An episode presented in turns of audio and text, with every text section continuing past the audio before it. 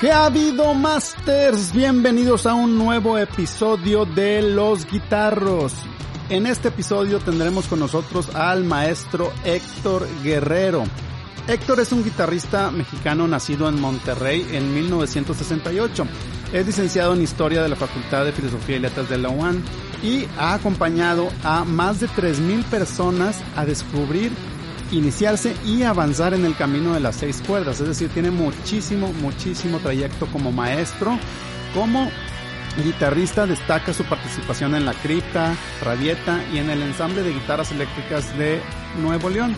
Se desempeñó como promotor cultural en Conarte muchos años, trabajó para el gobierno federal mexicano como jefe de la Unidad Regional de Culturas Populares e Indígenas de Conaculta, también un par de años, fue maestro de guitarra en la Casa de la Cultura de Nuevo León por casi 20 años. En 2014 participó como músico en la Ozuan y con Los Buen Día en el Festival Cervantino. En 2017 viajó a Austin, Texas para grabar unos tutoriales para el canal de YouTube Six Strings Ranch de Matt Smith. Ha participado en al menos una docena de discos, el primero de La Unicanta en 1987 y el más reciente, el norteño Feeling de Maiko en 2017. 9 es su disco solista y actualmente es guitarrista de Rabieta, 9 y el enjambre de guitarras eléctricas. Es maestro de guitarra en el municipio de San Nicolás, director en Academia Regiomontana de Guitarra y es el organizador del Festival de Guitarra Eléctrica en Monterrey y también es artista Yamaha. Y bueno, Master, sin más rollo, los dejo con la plática con el Master de Masters, Héctor Guerrero.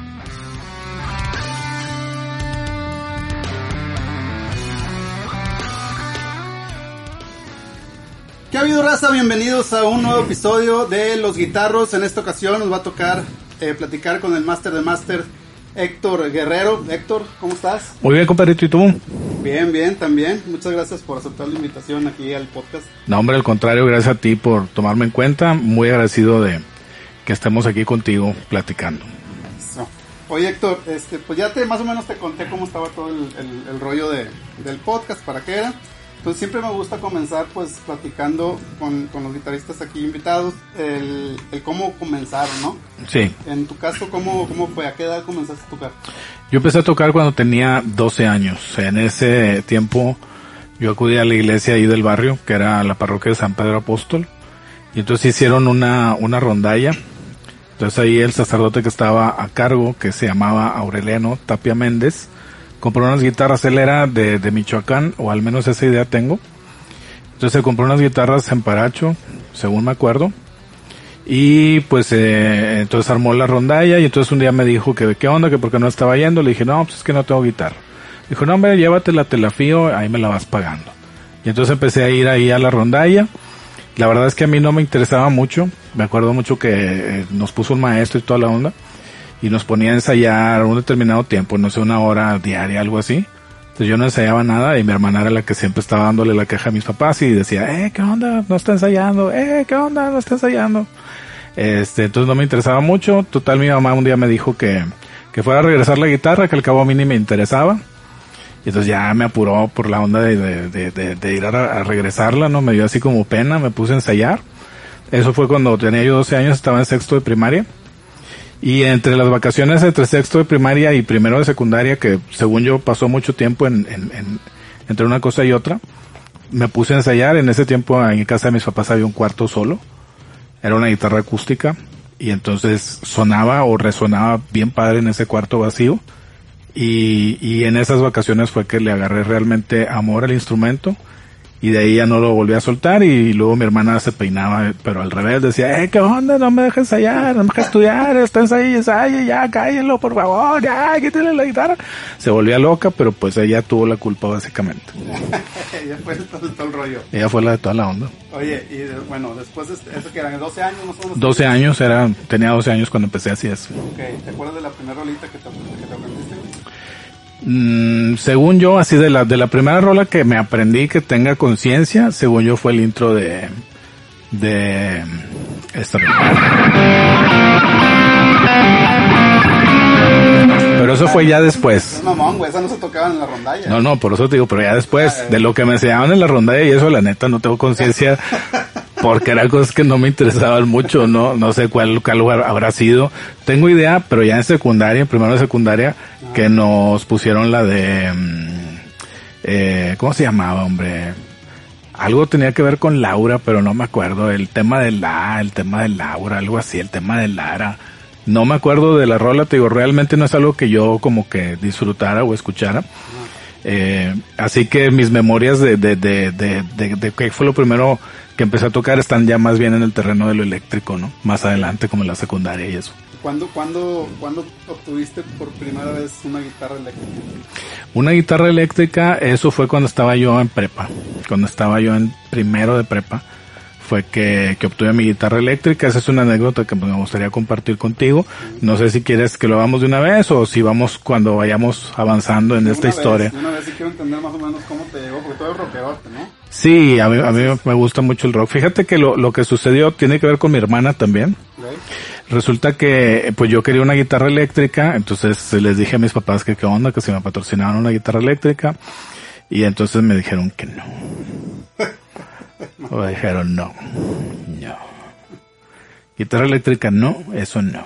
Entonces, mi hermana me dijo, no hombre, yo te ayudo a, que la compremos. Tenía yo un compa en la escuela de música, para esto ya estaba en la escuela de música, eh, estudiando en, en, lo que luego fue la facultad de música, pero en ese tiempo todavía era escuela de música en el centro de Monterrey.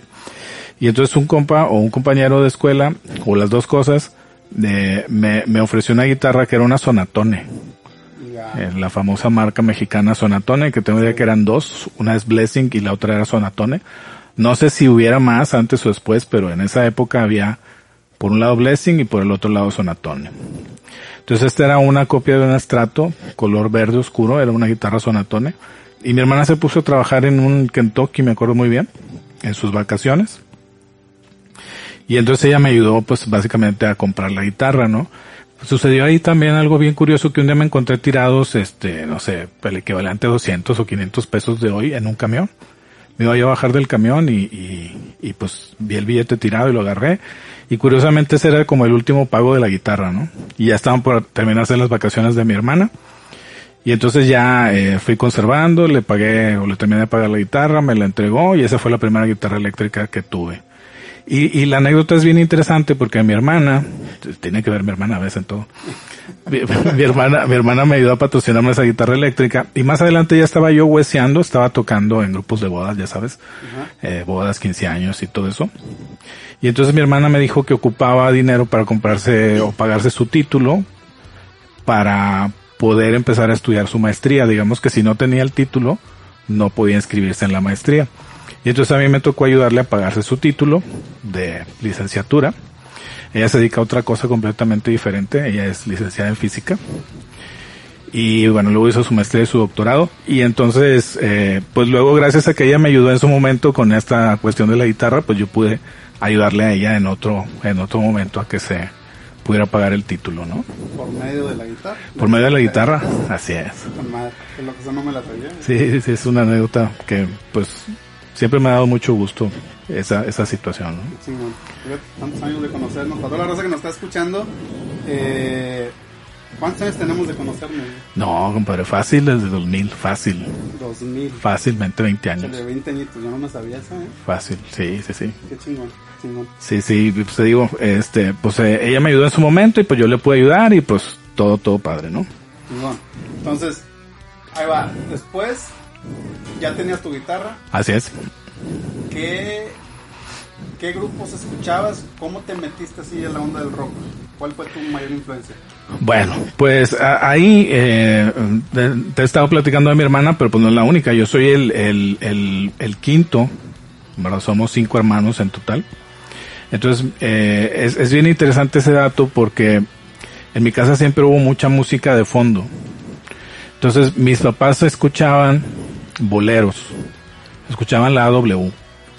Para quien no esté muy enterado por cuestión de que aquí estamos hablando de cosas del área metropolitana de Monterrey, pues la AW era una estación en donde pasaban música de ayer, en, los 70 u 80 ya estaban pasando música de ayer. Entonces ahí escuchabas a Agustín Lara, Pedro Infante, eh, muchos boleros, los tres reyes, los tres caballeros, los tres haces, todos los, en general toda la música de, esa, de esa bonita época de los tríos, ¿no? Entonces eso por un lado. Y luego mi hermano más grande que se llama Francisco, a él le gustaba mucho escuchar música clásica y música instrumental. Entonces él, por ejemplo, escuchaba Vivaldi, escuchaba Bach, escuchaba sinfonías, escuchaba mucha música clásica y también escuchaba música instrumental, por ejemplo, Herb Alpert. Y lo padre es que él tenía los cassettes, no, no, sí había discos, pero no tanto, había más cassettes. Entonces él tenía los cassettes, por ejemplo, de Eumir Deodato o de Bob James, tenía el, el 3, tenía el 4, eh, escuchaba, por ejemplo, Dave Brubeck, escuchaba mucha música instrumental. Y luego mi hermano, el que le seguía, eh, escuchaba rock, escuchaba como Queen, escuchaban eh, los tres escuchaban rock, pero, pero estaban como que cada quien aparte escuchaba sus propias ondas, ¿no? Entonces, bueno, escuchaban a Queen, escuchaban también a Pink Floyd. Me acuerdo que hubo unas vacaciones de verano que un tío les prestó un equipo cuadrafónico. Entonces, y, y es, es, estos cuates estaban escuchando ahí en la casa, estaban escuchando a Pink Floyd, pero en cuadrafónico. Entonces era ver así bien alucinante porque pusieron una bocina en cada esquina y baja, así como que, baja, qué ¿verdad? Y así como que te hablaban de todos lados, ¿no? Entonces, ellos escuchaban, todos juntos escuchaban, escuchaban rock. Y luego mi hermano el que seguía, que se llama Felipe, el otro se llama Luis Antonio. Mi hermano que sigue Felipe, se llevan entre ellos como dos años de diferencia. Eh, él, él era chico disco, ¿ves? Entonces él escuchaba a John Travolta, escuchaba los VGs, escuchaba toda la música disco de esa época, Gloria Gaynor, eh, todo, todos, todos esos artistas, eh, Casey en The Sunshine Band, pero aparte le gustaba mucho la onda del norteño tradicional. Entonces él, él iba a los bailes de Ramón Ayala también. Entonces era una banda bien extraña en la casa porque era música así como de todo, ¿no? Mis papás escuchaban así como, eh, te digo, música viejita, eh, ya en esa época. Y luego escuchaban también música clásica o instrumental o rock clásico o lo que ahora se llama rock clásico y música disco y música norteña. Y ya más adelante, bueno, a mi hermana le, le gustaba mucho toda esta onda de Mecano, Miguel Bosé, las Flas, todo eso, ¿no? Entonces, digamos que a mí me surgió mucho el, el gusto por la música de rock porque tengo muchos recuerdos de mi infancia de, de ese tipo, de, de, la música que ponían. Por algún motivo de todo, de todo lo que te estoy contando, lo que más me gustaba siempre era como el rock. O sea, las, los discos que escuchaban de Zeppelin, o de Pink Floyd, o de Queen, o de Fogat, o por ejemplo cuando salió, recién salió el de Heaven and Hell. Ese disco me encantó. Me acuerdo que yo estaba saliendo de la secundaria y la maestra de la secu nos pidió que nos lleváramos un, un cassette que nos, que nos gustara mucho para ponerlo ahí en la fiesta del el último día que nos vimos. Y, y pues todos mis compañeros estaban escuchando Parchís y Cepillín y Menudo y todo lo de, lo, lo de moda, ¿no? Y yo llegué con mi, con mi cassette de Heaven and Hell y la maestra no me lo quería poner. Me acuerdo que dijo, eh, no, ¿qué onda? ¿Cómo vamos a poner eso? Sí, ¿no? Pues ahí Los Ángeles fumando y demás, yo creo. ¿Quién sabe qué se debe haber imaginado? Le dije, no, no me puede discriminar. No, sí le dije, le dije, no, pues usted dijo que lo que nos gustara y a mí eso me gusta. Y bueno, ya tuvieron que escucharlo. Todo eso, ¿verdad? No me acuerdo bien cómo va la rola, pero esa famosísima rola, ¿no? Eh, la tuvieron que escuchar mis compañeros. Y entonces, eh, eso, eso como que yo ya tenía un antecedente de lo que era el hard rock, y entonces cuando la música de moda a mediados de los 80, cuando estaba yo en la, prepa, se volvió porque no sé si a ustedes les tocó, pero hubo una época al menos en el radio en Monterrey a mediados de los 80 en el que podías escuchar Hit the Lights de Metallica como parte de la programación normal, o Scorpions, o Dokken, o etcétera. Entonces cuando pasó toda, toda esta onda del, del heavy metal, a mí me, me, me atrapó particularmente el estilo. Yo pues ya tenía todo el antecedente de, de, de venir de, de, de, esa transición entre el rock clásico y el hard rock. Esa es como la, la historia. Así es. Luego, este, bueno, empezaste a investigar de, las bandas, empezaste a investigar de temas, de la, o sea, aprendiste canciones, me imagino, de, de, las bandas. Sí. ¿Cómo, ¿Cómo, digo? Porque ahorita es bien, bien, mucha raza que, sobre todo jóvenes que están ahorita pues tienen toda la información Así es. a la mano, ¿no? O sea, te metes al, al YouTube y rápidamente ahí encuentras algún tutorial o... Sí, lo que, lo que, prácticamente lo que quieras, la canción o el tutorial o, Ajá. o una clase o, Pero o un playthrough, etcétera. Antes no era así. No, definitivamente no- antes no era así. De hecho, ni siquiera las tiendas de música estaban bien equipadas. O sea, era bien difícil que encontraras la enorme variedad de marcas que hay ahora. Prácticamente podemos decir que, al menos aquí en Monterrey, eh, hablo así en términos regionales porque pues no he salido mucho, la verdad, ¿no? Pero, por ejemplo, no hay ya demasiada diferencia entre las tiendas aquí en Monterrey, digamos, Backstage o Gamma Music o cualquiera de esas. Eh, son muchas tiendas, pero las que me vienen a la mente son esas dos, Montevelo. Ya la verdad es que no hay mucha diferencia entre esas tiendas y si te vas a Laredo o a McAllen, pues es prácticamente lo mismo. Solo las novedades, así lo realmente novedoso o lo que salió hace un año o para atrás o recientemente, vaya, vamos desfasados como un año, digamos, pero fuera de eso, pues encuentras las mismas marcas, los mismos si hace un año que salió, ya lo encuentras aquí en Monterrey. Chance y antes si la distribución es particularmente buena, ¿no? Entonces, en algunas marcas, pues sí te lo encuentras el mismo producto en los dos lugares. Pero en el Monterrey de aquella época, y me da la impresión de que en el México de aquella época en general, pues era bien difícil porque no había las mismas marcas, Aria Pro 2, por ejemplo, que era una marca súper de moda en esa época, no la veías en Monterrey. Hubo marcas que jamás llegaron. Hubo marcas que llegaron 10, 15, 20 años después. Entonces el caso es que era un mundo diferente, era un mundo diferente porque no existía eh, como la inmediatez que existe ahora, ¿no? Lo que, lo que acabas de decir. Ahorita acaba de sacar el artista la canción y lo puedes escuchar en cualquier lado o lo puedes estar viendo desde su casa y eh, en una transmisión en vivo, etcétera. En el, en, en, el mundo de aquella época no, o sea, tenía que transcurrir un tiempo entre el lanzamiento del disco y que llegara al radio y que después de ahí lo pudiera realmente conseguir. Entonces, eh, no había información, la poca información que había, pues eran las revistas de guitarra, el Guitar World, el Guitar Player, el Guitar for the Practicing Musician, eh, todo ese tipo de, de, de revistas. Y bueno, estaban en inglés, ahí medio tenías que hacerte la idea de con el inglés que te estaban dando en la prepa sobre todo pues ahí investigar y después pues estudiar inglés para poderlo entender un poquito mejor. Y pues la onda era como intercambiar revistas entre los propios compas no a ver quién tenía algún número atrasado o si alguien podía comprar una revista y tú la otra y luego intercambiarlas y eso y esa era como, como la, la onda, ¿no? Era como estar esperando todo el mes para ir a comprar la revista y ver qué canciones venían. Y ahí te enterabas de las marcas y los sonidos y, y que decía el pedal de wah. Entonces era, era como más misterioso todo antes, ¿no? Y, y era muy difícil también hacerse de equipo por lo que te acabo de decir. Entonces, eh, pues yo lo que hice fue que eh, yo estaba, te digo, en, en, la, en, la, en la rondalla y me compraba los cancioneros para pues ver de perdido las canciones de moda, ¿verdad? Del radio. Y, y entonces mi mamá fue la que me dijo que, que mejor me fuera a estudiar a la, a la escuela de música. Y la onda era como comparar la información que me estaban dando en la escuela de música que no tenía que ver con la música pop porque era más como música clásica. Y también tuve la fortuna de que en la esquina de mi barrio había muy buenos guitarristas. Había tres compas que eran muy buenos guitarristas. Uno de ellos, no me sé los nombres de- desafortunadamente porque siempre era como por apodos, ¿no?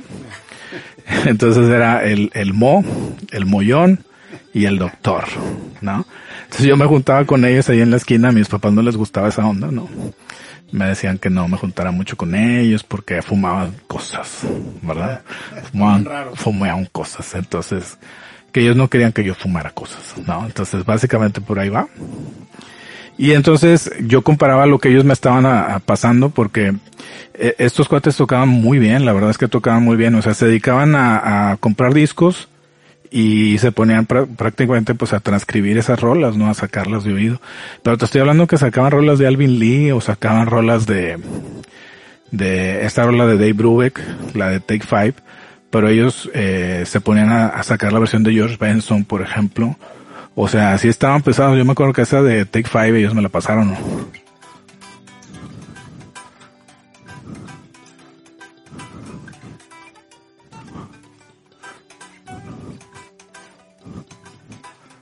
Todo eso me lo aprendí en la esquina de la casa, ¿no?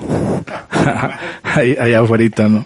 Y este, y me pasaban también por rolitas de Zeppelin, y entonces yo comparaba como que lo que me enseñaban ellos, que a mí me interesaba que era la onda esta que te dibuja rock, con lo que me estaban enseñando en la facu de música y entonces ya veía que las notas de la escala pues eran la, do, re, mi, sol, la y luego ya en la revista veía que era una pentatónica menor y era como juntar información de todos lados y, pues estar ensayo y ensayo y ensayo y ensayo. Fíjate que de ahí yo tengo una reflexión para, para todos mis amigos músicos y compañeros así como tú y como yo eh, y quizá a lo mejor eh, todas las generaciones anteriores a nosotros, fíjate que yo no sabía, Jabo, que he vivido en cuarentena toda mi vida. Porque siempre estaba encerrado ensayando, ¿no? Entonces yo, pues yo, yo, no salía, ¿no? Yo nomás me dedicaba a estudiar lo de la escuela y entonces me iba a la esquina a aprenderme unas rolas y me regresaba y siempre estaba, siempre estaba en cuarentena. Sí, no sé por qué se quejan tanto, hombre. Estamos acostumbrados. Estamos acostumbrados a eso. No, podemos ensayar y ya, ¿no? No, y ahorita dicen que estamos encerrados y dicen, venía, la otra vez escuché, la otra semana escuché, vi más que nada en una de las redes sociales que el, algo así decía como que si en esta cuarentena no sales con un proyecto ah, mejor o, con algún negocio nuevo o algo así, en realidad nunca nunca fue falta de tiempo, fue falta de, disciplina. Falta de voluntad. Así es. me, vino a la mente toda la... Digo, porque los que somos rockeros y, que nos gusta el rock y toda la onda del shred de, la época ochentera, en realidad eran nerds, o sea, los, los güeyes que eran nerds de la guitarra, pues me una chinga dándole todos los días, unas horitas diario a la técnica, de la técnica, así la es. técnica, la técnica. Si te pones a ver, digo, eran nerds cool, si lo quiero ver así, porque obviamente pues, siempre era dibujado, ¿no? El estar en una banda de rock y, el rockstar y todo ese rollo, sí. pero chinga, si te pones a analizarlos bien, son, son nerds de la, de la guitarra, ¿no? Así es. Se pasaba horas y horas. Sí, y fíjate que pues yo, yo en realidad yo era un nerd en la primaria. O sea, yo me la pasaba yo uso, yo uso lentes, eh, soy miope. Ahorita me quité los lentes para verme más bien. no veo ni nada. Así que no veo nada. Por eso si, si ven así que estoy mirando medio raro, no es que traiga ninguna sustancia en el organismo. Lo que pasa es que no, no, básicamente no veo nada. Más allá de, ¿qué te diré? Pues no veo bien nada, veo todo, todo borroso. Entonces, yo me la pasaba leyendo, en realidad, me la pasaba leyendo en, en, cuando estaba en primaria. Me la pasaba leyendo entonces, como usaba siempre anteojos o como usé anteojos desde tercero de primaria, para mí era muy difícil salir a la calle porque se me caían los lentes, se me podían tirar, se me podían quebrar. Entonces me acostumbré siempre a hacer otro tipo de cosas y básicamente lo que hacía era escuchar música. Había un montón de cosas que escuchar en la casa y había un montón de libros, enciclopedias y selecciones y Sputniks también eh, que leer. Y, pues eso, eso fue lo que me la pasé haciendo. Y luego pasé de ser un nerd de del sistema educativo mexicano a un nerd de la onda de la guitarra eléctrica. Y así le seguí, ¿verdad? Sí, he seguido investigando acerca de la guitarra eléctrica toda mi vida. Y es bien interesante para mí porque oficialmente soy licenciado en historia, aunque estudié música, pero pues siempre me, siempre me he dedicado a mi hobby, ¿no? Entonces, básicamente vivo de, de mi hobby. Y siempre estoy investigando qué, qué equipo sale y todo, todo ese tipo de cosas. Como juntando información. Sí. Ahorita, que mencionaste para lo de que te juntabas con unos cuatro que tocaban con madre y en el barrio. Y, que mencionaste también que era intercambio de información muchas veces, en ese entonces porque pues no había tanta facilidad. ¿Cuándo, ¿cuándo fue cuando te metiste a tu primero, o sea, cuando, cuando estuviste en tu primer banda original? Okay. ¿O tocaban covers? Mm, era, era como una combinación. Fíjate que una, una de las, de las cosas, rezando un poquito a, a, eh, a la pregunta anterior, a mí lo que me atrapó mucho fue la onda del heavy metal en español. Eso fue lo que sí me, me marcó mucho y que me pareció 100% disfrutable. Entonces me acuerdo mucho del primer disco de Banzai, El Duro y Potente, es uno de mis discos favoritos eh, el Luzbel, el, el, metal del metal caído del cielo de Luzbel, eh, y también Ángeles del Infierno, El Pacto con el Diablo. Esos tres discos son así como eh, me ponía a sacar las canciones, me ponía a sacar los solos o a intentar sacar las canciones, a intentar sacar los solos de, de pues esos tres discos, ¿no? Eso fue lo que, lo que me, me marcó mucho. Entonces, la primera vez que estuve en un grupo fue ya después de la prepa, ya estaba yo en la, en la, en la facultad. Y eh, antes de esto, antes de, de, estar realmente tocando, sucedió que había un lugar en Monterrey. Para esto esa es como otra, otra de las partes interesantes o determinantes de, de mi selección de, de manera de vivir. Es esa. Este compañero mío, Servando, me platicó que muy cerca de la escuela de música en el centro de Monterrey había un lugar que se llamaba La Pared y que ahí organizaban tocadas de rock con grupos en vivo, tocando covers precisamente.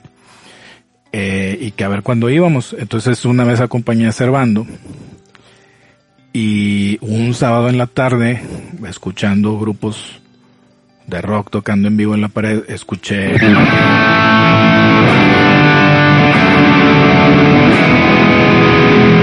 sé qué canción era, no, no sé qué grupo era, pero escuché una guitarra distorsionada en vivo por primera vez.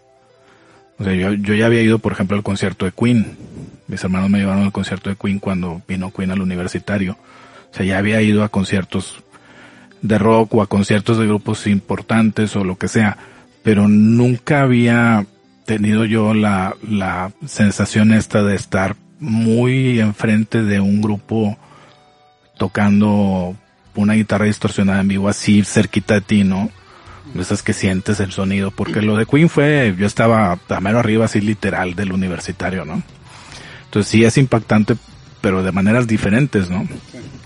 Entonces acá estás más, más cerca del audio, aunque el audio sea más chico y todo, y de alguna manera como que es más impactante, ¿no? O quizás sea más impactante ver personas más parecidas a ti, que están haciendo algo y que te está llegando más, ¿no? Digamos que sónicamente te está llegando más esa vibración que la de una bandota con un super PA, pero tú muy lejos de ellos. Entonces ahí fue, no sé, no sé, la verdad no sé cómo, no sé muy bien cómo expresarlo, pero sentí que, sentí como un llamado, ¿ves? O sea, sentí que, que a eso era lo que yo me quería dedicar el resto de mi vida. Ahí fue donde hizo... Ahí fue, donde, donde me hizo clic todo y dije, órale, eso quiero hacer, eso es lo que quiero hacer. Y pues afortunadamente pues sí me he podido dedicar eh, básicamente a eso, ¿no? Entonces, en esa eh, ocasión en la pared, en algún momento determinado, uno de los grupos que tocaban ahí, la pared era, era parte bien interesante porque era como un colectivo. O sea, se juntaban varias bandas y entre varias bandas rentaban un espacio para ensayar y tenían como que separados sus, sus, horarios de ensayo cada quien. Los lunes a las 7 ensayaba tal, los martes a las 6 ensayaba tal, los miércoles y al final los sábados bajaban el equipo y se ponían a tocar y cobraban la entrada y también invitaban a otros grupos a que tocaran. Es decir, no tocaba exclusivamente la gente que rentaba el espacio físico que se llamaba la pared, ¿no? Sino que eran esas bandas y algunas otras más y el equipo básicamente sí era el equipo de todos los grupos de la pared y con eso tocaban. Y entonces una de esas bandas era Blues Harp. El guitarrista se llamaba Arturo, vivía justamente enfrente de la pared entonces Blues Harp andaba buscando guitarrista para ocupaban otro guitarrista en el grupo y anunciaron ahí que iban a tener una audición, no sé, el miércoles a las 4 de la tarde, no sé. Entonces yo tenía de todos modos que ir a la escuela de música y fui a la audición y no se presentó a nadie a audicionar y me quedé en Blues Harp. Y esa fue la primera vez que estuve en un grupo de rock. La verdad es que yo no tocaba mucho, casi no tocaba o me acuerdo que el Arturo como que luego ya se empezó a desesperar conmigo porque como que no me salía muy bien la vuelta, la vuelta de blues, ¿no? Y esa fue mi primera, digamos que esa fue mi primera ocasión de estar en un grupo en el que finalmente nunca pude debutar o tocar porque resulta que la pared luego la cerraron, ¿no? Porque hubo quejas de los vecinos, un día llegó la policía y donde entra la policía se encontraron una lata de resistol. Ah una lata de cerveza y una botella de Don Bucho o algo así. y entonces ya esa queja de los vecinos que trascendió en, en, esta incursión policial, que finalmente no se llevaron a nadie detenido ni nada, y pues trascendió de alguna manera y les dejaron de rentar el espacio y se acabó la pared, ¿no? Yo seguí ensayando y después cuando vino Luzbel a Monterrey a tocar por primera vez en Monterrey, la primera vez que vino Luzbel a tocar en Monterrey fue en el Gimnasio Nuevo León, eh, que está pues ya sabes aquí en Gonzalitos, aquí estamos bien cerquita aquí de, de, ese lugar, Gonzalitos y Ruiz Cortines. Entonces pues fui a ver a Luzbel en vivo por supuesto y le estaba abriendo también el grupo de, de Néstor, eh, que se llamaban Zeus. Zeus fue la banda de Monterrey que, que abrió. Zeus tenía pues algunas rolitas ya en el radio, o sea, salían, de pronto los podías escuchar en el radio o los escuchabas en alguna entrevista en algún canal local, local, pero sí sonaba Zeus en el radio. Y pues bueno, fui a ese concierto y cuando voy de regreso, a, saliendo del concierto de Luzbel, resulta que en el mismo camión donde me subí yo, se subieron Jardiel Padilla y Mario Rodríguez. Jardel Padilla y Mario Rodríguez tocaban en la pared. Tocaban en un grupo que no tenía nombre, que no sé por qué les decían los melones. Así les decían los melones. Entonces de repente cuando nos vemos es, eh, ¿qué onda melón? ¿Qué onda melón? Realmente nunca supe el por qué melón, ¿verdad? Pero les decían melón y les decían ellos los melones y ellos sí, yo recuerdo haberlos visto tocar en la pared una o dos canciones. Esa es la idea que tengo, pero sí, ellos estaban tocando. Entonces, total, voy al concierto de Luzbel, voy de regreso en el camión, me encuentro a Mario Jardiel y me dicen, eh, ¿qué onda? Estamos armando el grupo, estamos buscando un bajista. Este, ¿qué onda? Date la vuelta para que audiciones. Ahorita de guitarra ya estamos completos, pero date la vuelta. Y entonces ya nos pusimos de acuerdo, ya caí en casa de Mario, ya me dijo dónde era y por, eh, digamos que, eh, por a donde está ahora la capital, ¿no? Que antes ese barrio le llamaban el Canalón, pero ahora es la capital, ¿no? Por Félix. Gómez y Washington, por ahí vivía Mario. Atrásito de los condominios, eh, por ahí vivía Mario. En ese barrio, y pues ya fui a la audición y todo. Te digo que la audición era para, para buscar bajista. Entonces, bueno, fui a la audición con, con, con la cripta. Al final resulta que no me quedé como bajista, sino como guitarrista. Y ese es como el primer grupo ya formalmente en el que estuve integrado, ¿no? Aunque tengo también idea que antes hice otro grupo que no, no recuerdo cómo se llamaba, Black Power o no sé qué onda. Eh, y no me queda tampoco muy claro ya en este momento si eso fue antes o si eso fue después de la cripta. Creo que eso fue después de la cripta. Y el recuerdo que tengo es ese, ¿no? Eh, de, de haber formado parte de este grupo. Ahí estuve un rato en la cripta, después me salí y después regresé. Y después cuando regresé, después eh, Jardiel se fue a estudiar una maestría en periodismo en, no sé si en Nucla o en, no me acuerdo en cuál universidad en Los Ángeles. Y pues lo dejé de ver un rato y luego yo me salí de, de la cripta. Y eso ya fue como en el 92. Septiembre del 92 ya formamos Rabieta Ahí estábamos dos ex cripta, Jardiel Padilla y yo. Y ya después se integró Beto y ya después se integró César. Pero ese fue el, primer grupo en donde estuve, ¿no? La cripta.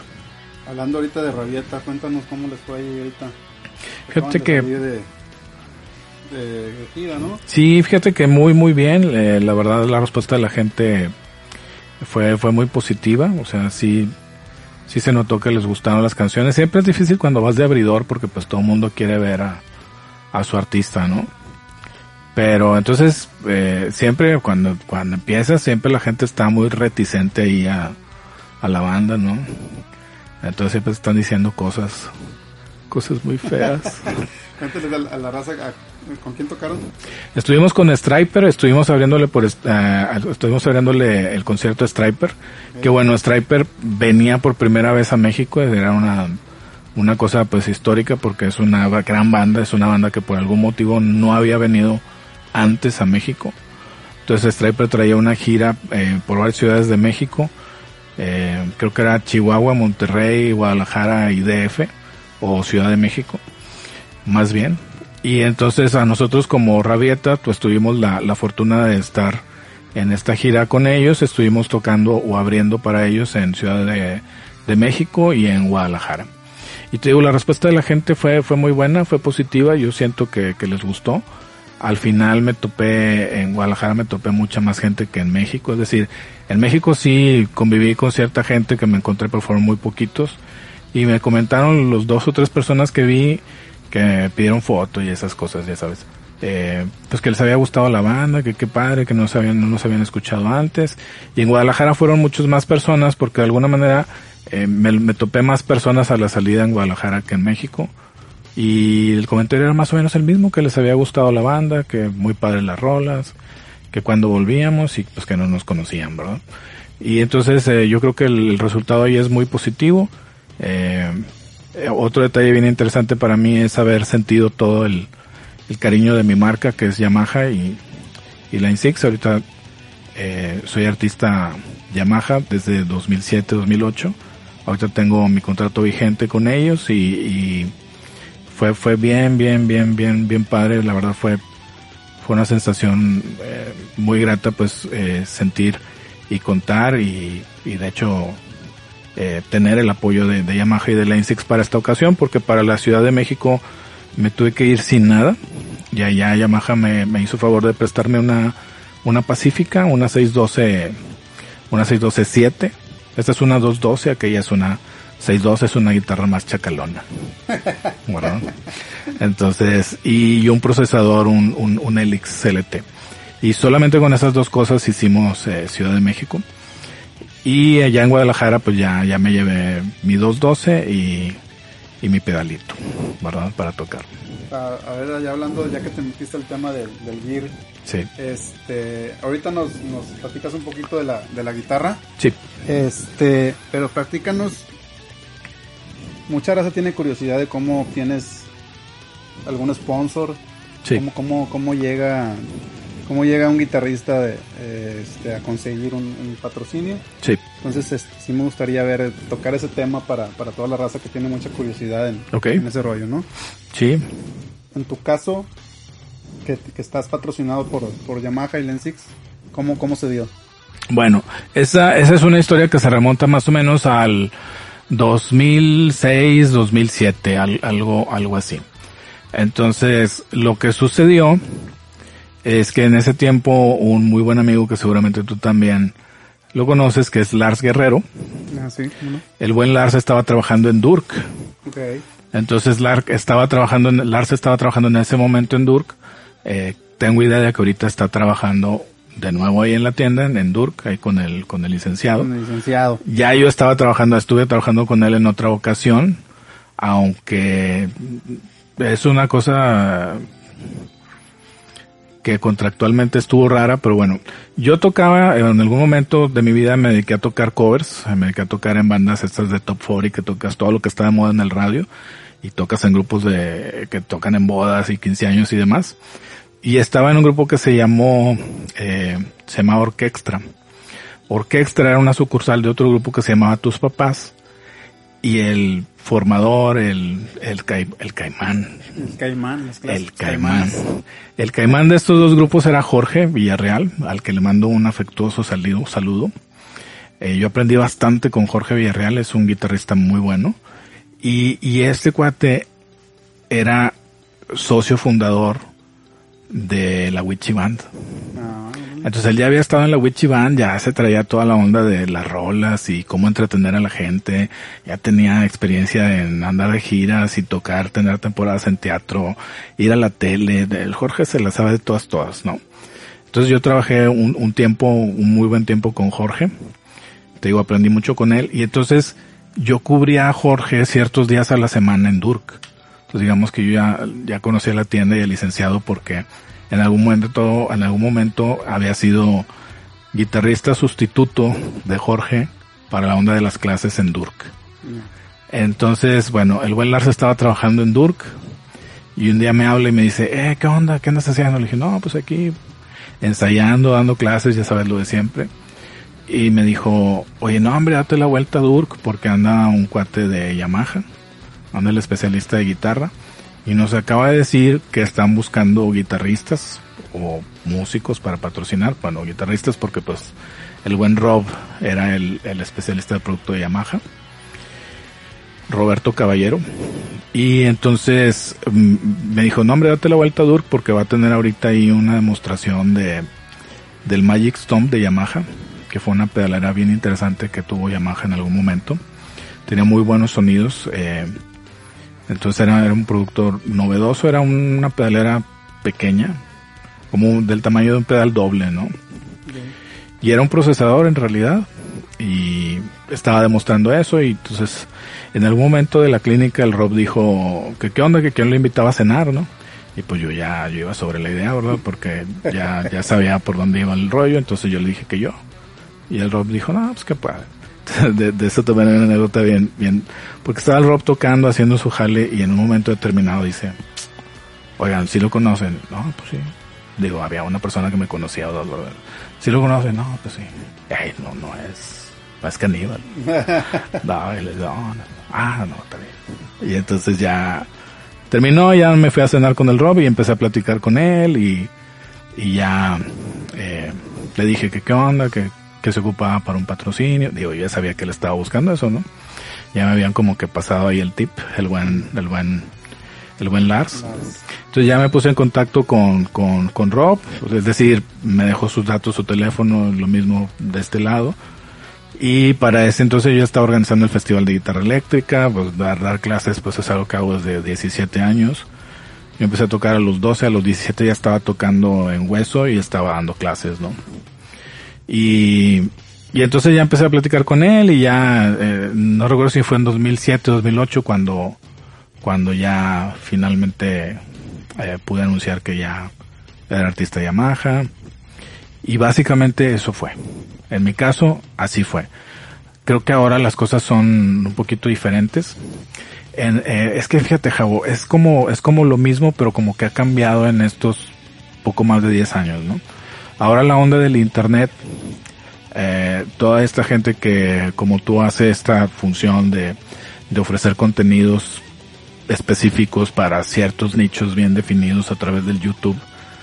Y eh, luego esta gente eh, les llaman ahora influencers, ¿no?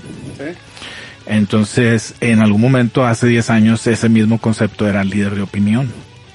Entonces, lo que estaba buscando Yamaha, que fue la descripción que me dio el buen Lars, estaban buscando líderes de opinión. Es decir, gente que tuviera influencia sobre la gente o sobre otras personas en el sentido de poder generar un interés por la compra del instrumento que básicamente como influencer eso es lo, lo, que haces, ¿no? O sea, estás hablando de conceptos de algún nicho específico y eventualmente pues las marcas te empiezan a mandar cosas, eventualmente te vuelves más conocido, eventualmente, no sé, Takis dice, ah, de Jabo tiene esos, lo voy a pelear de Jabo, ¿no? Jabo, Jabo, ¿qué onda? Habla con Takis. Takis. ¿No? Y entonces ya ellos pues te van a mandar aquí tu surtido de Takis y pues vas a poder estar haciendo lo que siempre haces, consumir los taquis, pero a nosotros se nos va a antojar del otro lado de la pantalla, vamos a ir por los taquis, ¿no? Y, y eso es, ¿no? Entonces, eh, yo pues tengo ya pues décadas tocando y, y dando clases y he tenido un montón de alumnos. Y, y, eso fue lo que me ayudó a entrar a la marca. Pero ahora ya no necesitas tener tanto tiempo tocando ni eso, sino que um, toda esta facilidad, toda esta inmediatez del Internet te puede ayudar mucho más fácil a, conseguirte un patrocinio con alguien, ¿no? Esa, mm, yo no, mm, no, ¿cómo te diré? No quisiera que se malinterpretara lo que yo digo, no estoy diciendo que, que es más valioso tener una trayectoria de 40 que tener un solo video con 40 millones de views. O sea, cada quien, la realidad de cada quien es diferente, todas son iguales de válidas pero siento que pues simplemente por esta misma cuestión que te estoy diciendo, que no te tienes que esperar 35 o 30 años o 20 para que te pele una compañía, ¿verdad? Eh, pues es, es, simplemente diferente, ¿no? Y en ese sentido quizás sea más fácil, porque pues es más fácil en el transcurso de dos meses tener una campaña por medios. Me refiero más fácil en el sentido de que no tiene que pasar tanto tiempo. A eso es a lo que me refiero. Porque finalmente pues el tiempo es lo único con lo que contamos es el, este momento, ¿no? Y lo, todo se reduce a tiempo finalmente, ¿no? Pero bueno, Eh, ahora la, la cuestión es que las compañías te están pidiendo cierto número de seguidores, cierto número de views en tus en tus diferentes eh, plataformas, es decir, que tus videos realmente los vea una determinada cantidad de personas, que no es tan diferente, te digo, a lo que pasaba antes. Yo me acuerdo en el caso específico que era de Randall, Randall te pedía, no sé, 150 tocadas comprobables al año. Y si no tenías esas tocadas, no, eran 50. Si no tenías esas tocadas, y decía bien claro ahí, decía, o sea, si no tienes 50 tocadas al año, o sea, la neta, búscala en otro lado, A nosotros no nos interesa a nadie que no tenga 50 o más tocadas al año. Entonces lo mismo, las, las marcas ahora están buscando un determinado número de seguidores o un determinado número de vistas en promedio en tus videos. Y esa es básicamente la, como la estrategia, ¿no? Bien. Bien. No sé si eso contesta la pregunta. Sí, sí, sí, perfecto ahorita mencionaste eh, una cosa, tienes muchos años dando clases. Sí. Has tenido la oportunidad de tener muchísimos alumnos. Muchísimos, muchísimos. Sí. Pero yo creo que... Alrededor de 2000, que yo sepa. 2000 Tengo una lista de correos de exalumnos de como de 2008, 2009 para acá y esa lista tiene como 2000 entradas. O sea, mínimo 2000 alumnos si los tengo. Puede que sean un poquito más, 2010 o lo que sea. Pero sí, sí, seguramente sí le he dado clase a 2000 personas. Bien. Se me hace totalmente increíble la, la, la, la, la cifra de alumnos. Y, y, y, quiero llegar a dos cosas con esto. Sí. La primera es, ¿cuál ha sido el mayor obstáculo que te has topado como maestro? Y la segunda, ¿qué le dirías a toda la gente que quiere comenzar a aprender a tocar la guitarra? Bueno, miren, obstáculo como maestro, así en, en, en, sí, mm, no recuerdo yo haber sentido en alguna ocasión, digamos en el hacer, o sea, específicamente en, en lo que a mí concierne, no recuerdo, la verdad no recuerdo, Javo, eh, haber sentido así como, como alguna dificultad. A lo que voy es que a mí lo que más me gusta hacer en la vida es tocar. Y lo segundo que más me gusta hacer en la vida es ayudar a los, a los demás a tocar más, mejor y más rápido. La verdad es, o sea, todo lo que tenga que ver con la guitarra, particularmente la guitarra eléctrica y particularmente la guitarra eléctrica distorsionada, es algo que realmente me, me motiva, me apasiona y puedo estar haciéndolo todo el tiempo y la verdad es que no me canso, no me he cansado, creo que no me voy a cansar. O sea, es algo que siempre, siempre, siempre, siempre se me hace divertido. ¿No? Y me gusta mucho dar clases. Sí creo que, obviamente, pues después de 35 años, ya muy pronto de estarlo haciendo, pues sí vas como mejorando o vas haciendo una mejor versión de, de ti mismo como maestro. Entonces sí creo, Javo, que no, no recuerdo alguna así dificultad, ¿no? A lo mejor la onda es cómo, tratar de explicarle a las personas, cómo verbalizar la información y, y, asegurarte que les está quedando claro y explicarles en base a sus categorías de pensamiento, identificar si las personas son más visuales, auditivas o kinestésicas y tratar como de explicarles en base a eso, que se entiende que todos básicamente si van a una clase de guitarra, la lógica dice que todos son auditivos, pero hay veces que no es así y estar interactuando con ellos y los kinestésicos finalmente solamente eh, sintiendo algo van a realmente como caer en cuenta de qué es lo que le, estás diciendo. Y bueno ahí tendrás que palmearles el hombro cosas así que son como difíciles pero cuando estás en una clase grupal es más fácil porque les puedes decir oigan necesito tocarle el hombro a este muchachito este no lo estoy golpeando verdad ese tipo de cosas hay que como siempre manejarlas con cuidado y, y lo que sí ha sido difícil, Jau, es, bueno, yo me he dedicado mucho tiempo a, dar clases particulares, individuales y grupales en dependencias. Entonces, ahorita por ejemplo doy clases con el municipio de San Nicolás, estuve en la Escuela de Artes Musicales, estuve en la Escuela Municipal de Arte en Monterrey, estuve mucho tiempo en la Casa de la Cultura de Nuevo León, que formaba parte de Conarte. Eh, y lo que sí me parece difícil es Eso sí te digo que eso sí es lo difícil, es como, como que las personas que se encargan de administrar los lugares entiendan cuál es tu hacer.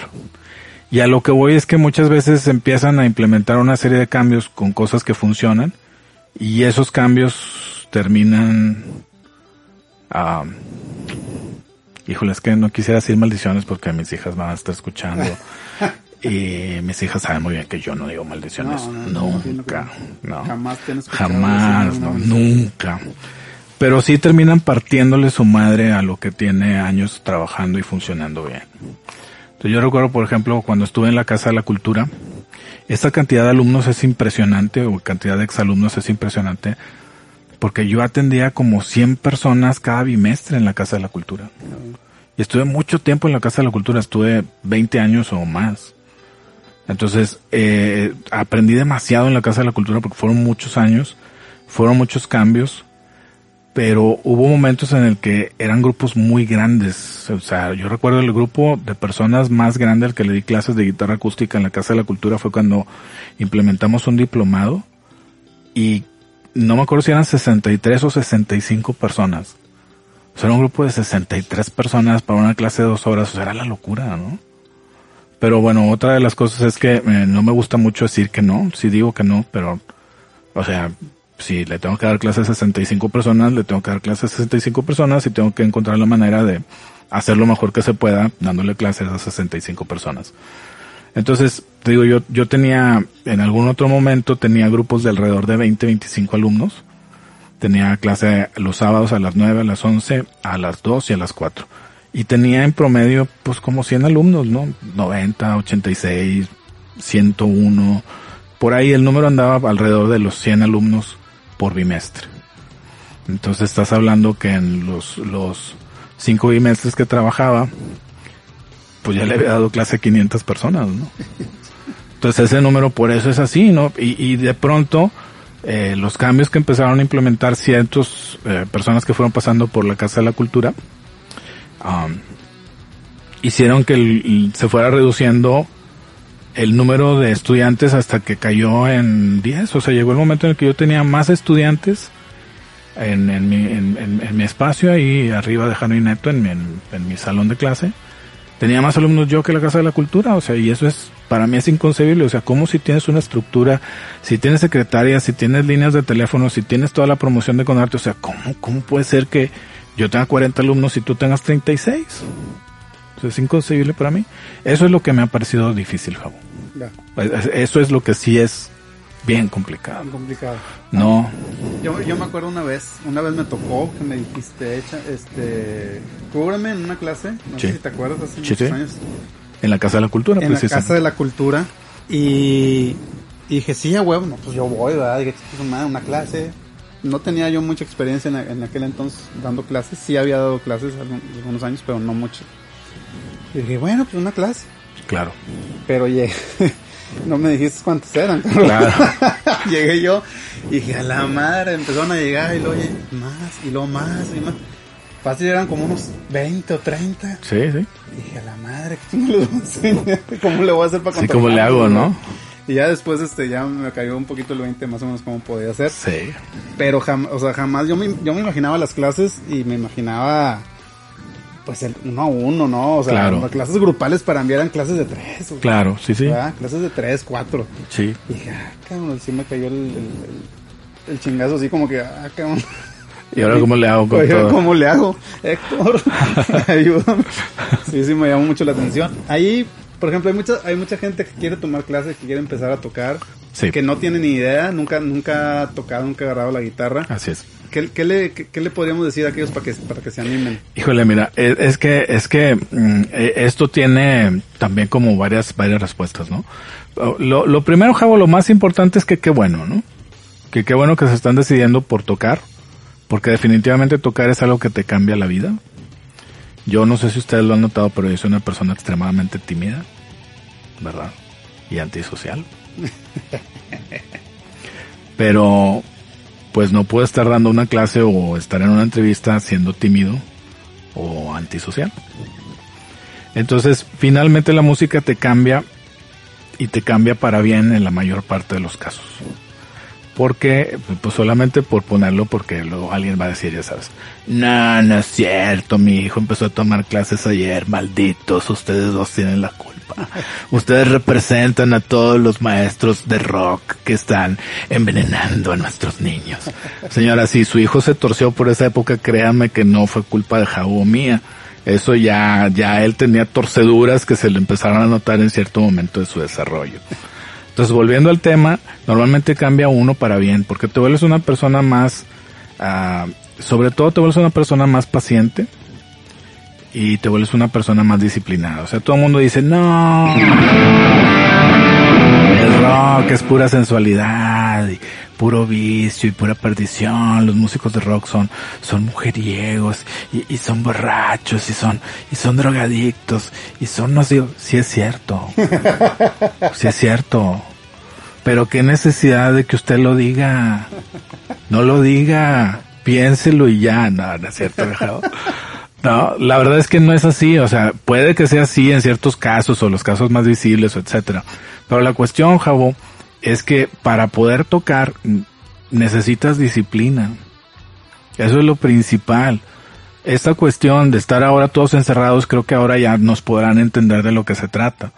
O sea, ahorita uno está encerrado y a lo mejor no está haciendo nada más que rascándose la nariz todo el día. Qué bueno a lo mejor alguien va a salir con una teoría diferente acerca del origen de la humanidad. Qué bueno. O sea, todas las realidades son igual de válidas. Pero a lo que voy es que si usted se está dedicando en estas vacaciones a hacer algo que normalmente no hacía, se está dando cuenta de que finalmente lo que muchas veces no hacemos es ejercer nuestra voluntad. A lo que me refiero es que nadie toca más de lo que se merece.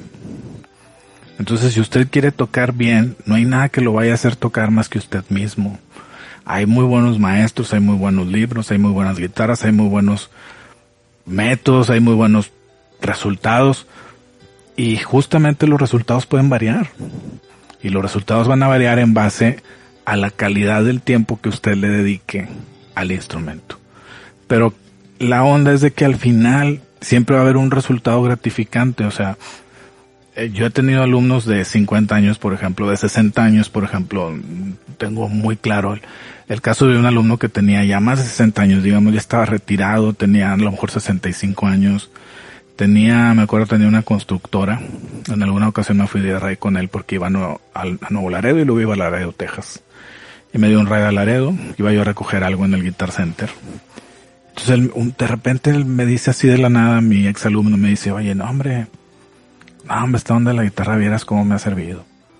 Me siento menos ansioso, me han bajado mis niveles de ansiedad, este, ya sigo teniendo estrés en la oficina, en la constructora, pero de alguna manera puedo como lidiar mejor con el estrés. Dice, no aprendí a, tocar más que estrellita. Dice, pero de, de veras, dijo, dijo, vieras el gusto que me dio haber visto la sonrisa, eh, la sonrisa de mi nieto cuando yo le toqué estrellita.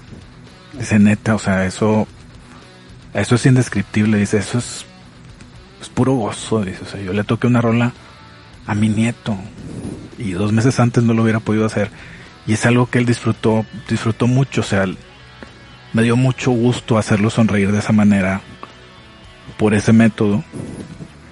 Y es algo que, que, que no, que no, que no te puedo explicar bien lo bien que me hizo sentir y mi sobrino, o mi nieto más bien en este caso, dice mi nieto, un día ya no va a tener esa edad y un día no lo voy a hacer sonreír tan fácil. Entonces, es 100% recomendable y lo único es que hay que ejercer la voluntad y hay que ser pacientes. Esa es, esa es como la onda.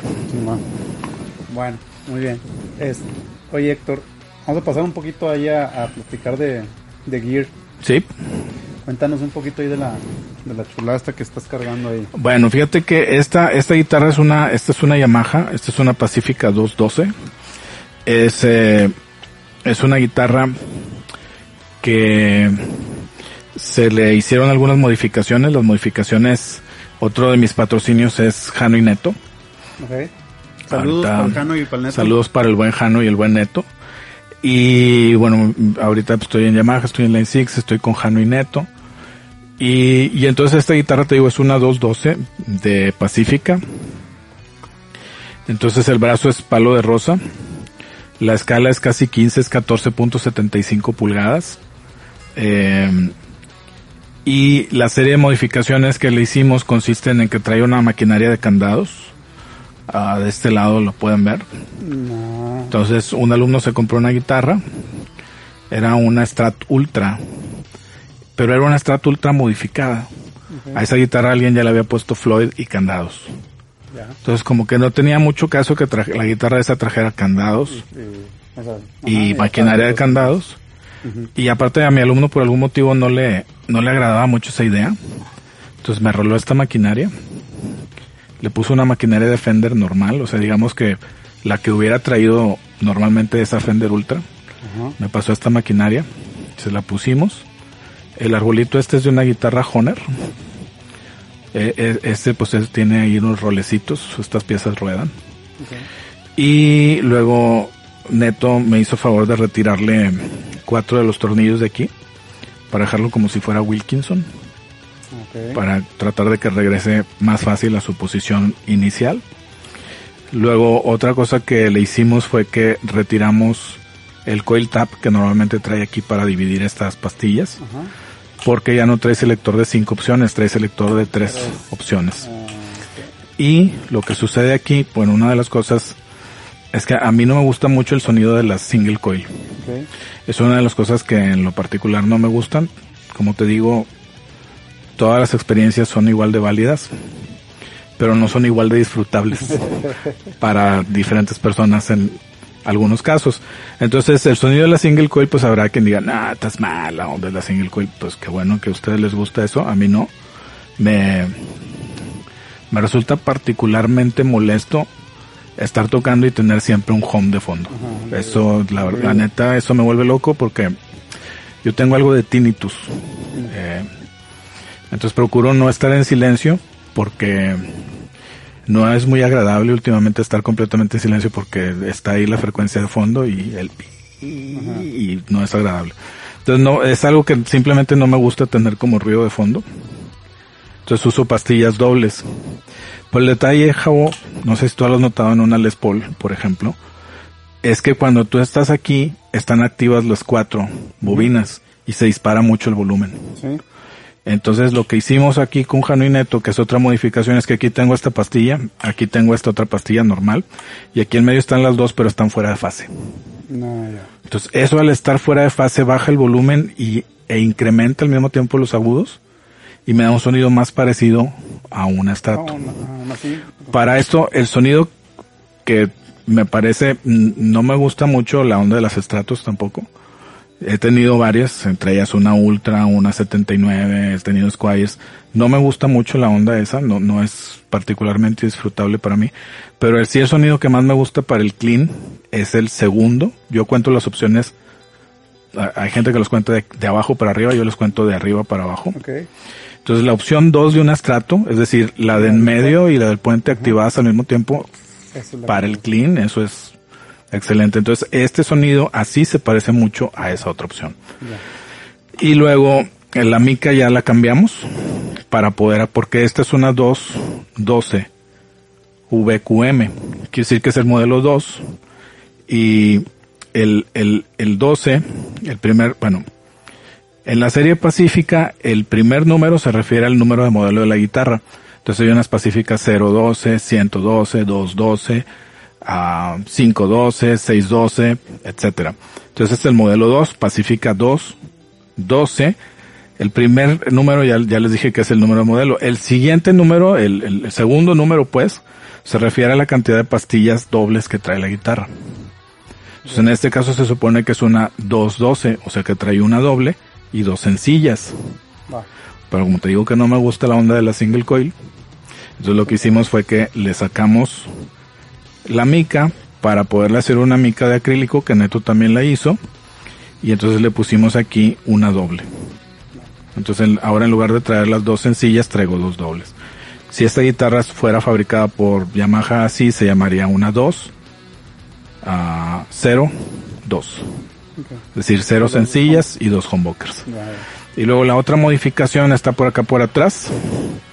Y entonces aquí traigo en, en el resorte este, traigo otro resortito en medio, que es un Trem Stabilizer de WD Music.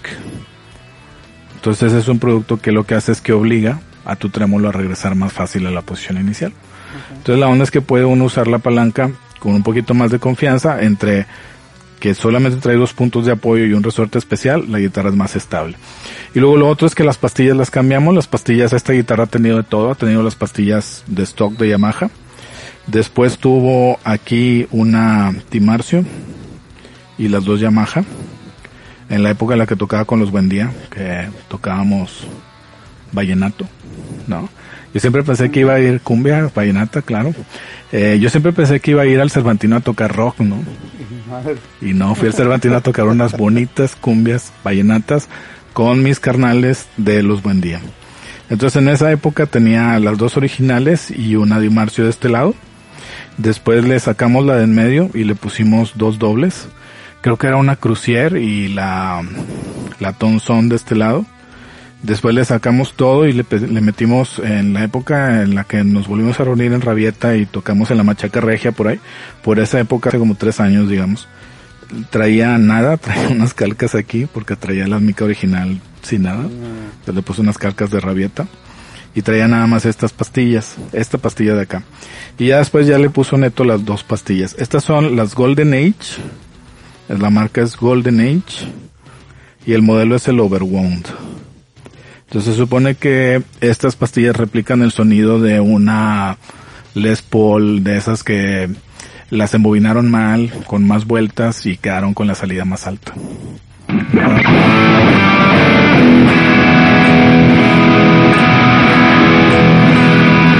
Estas pastillas pues las está vendiendo neto. Y entre otras cosas, la verdad es que me gusta bastante el sonido de estas pastillas. Estoy muy contento con, con esas pastillas. No quiere decir que no lo vayamos a cambiar en algún otro momento porque tengo idea de, de mandarle a hacer una mica de madera y ponerle una doble en espacio de sencilla para tener más espacio para tocar. Porque otra de las cosas, Javo, es que resulta que yo toco justo en medio de donde viene siempre la pastilla single. Okay. Entonces, por algún motivo, eh, toco justo arriba de la pastilla y por eso es otra de las cosas por las que procuro o desactivarla o, o quitársela. Entonces estas son las Golden Age Overwound y tenían un precio como de mil pesos ya instaladas. O sea, el, el precio es, no sé ahora cómo quede después de toda esta onda pro, protoapocalíptica que estamos viviendo. Pero el precio era como de mil pesos ya instaladas, entonces pues era muy muy accesible. Mil pesos cada una, ¿verdad? Eh, cada pastilla pero ya instalada.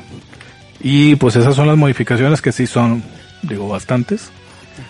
Y la, la, guitarra, pues te digo, es una Pacifica 212. También traigo los Straglobes estos, que he probado de todo.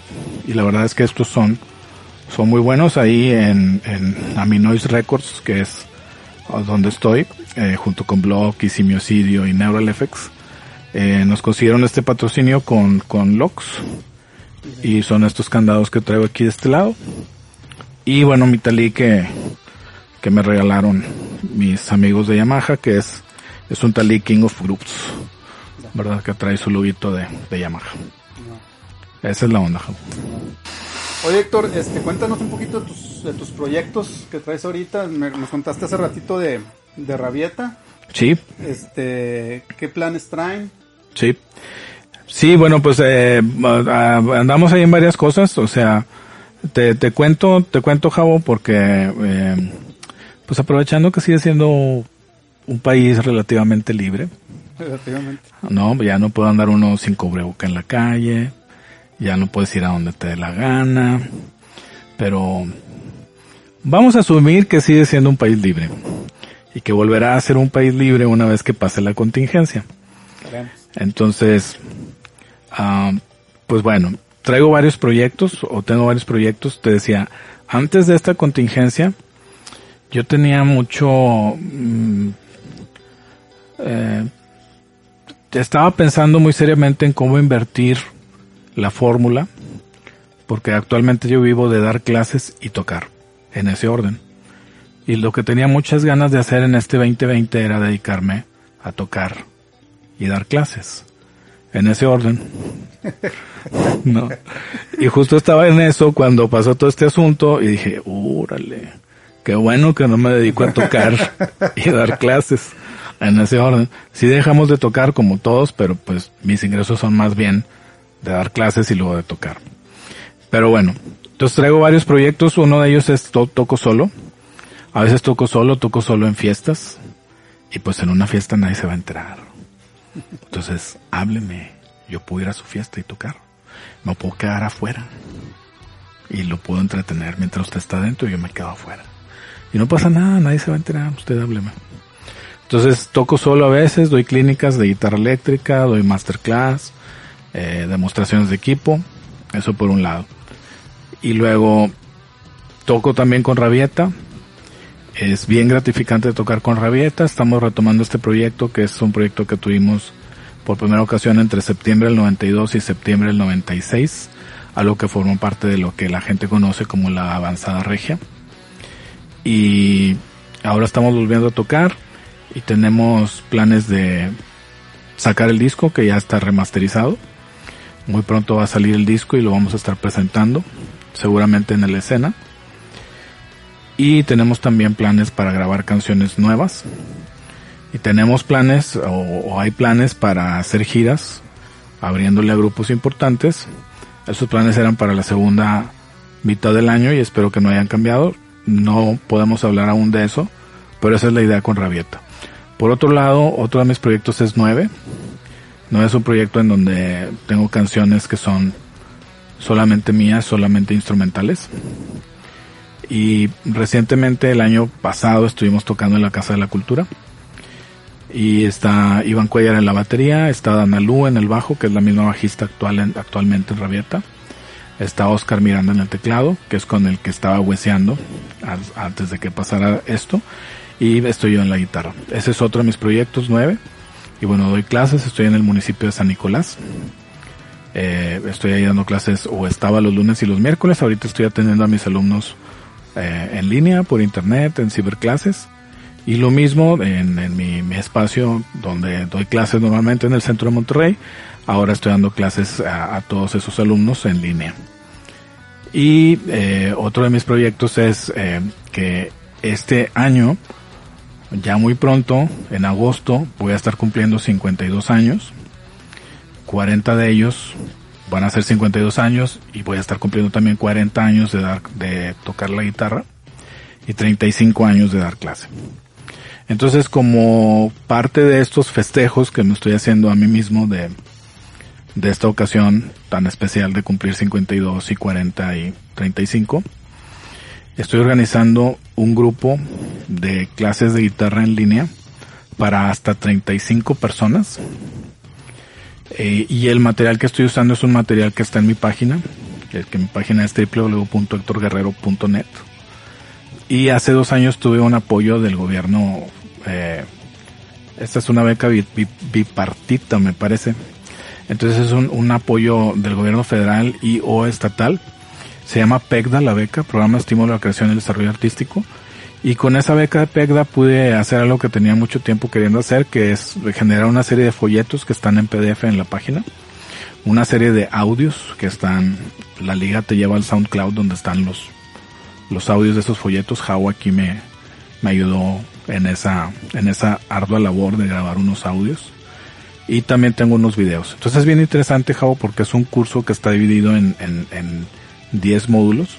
Es el folleto cero, que está pensado para alguien que viene desde cero, es decir, o de la guitarra acústica y quiere agarrar una eléctrica.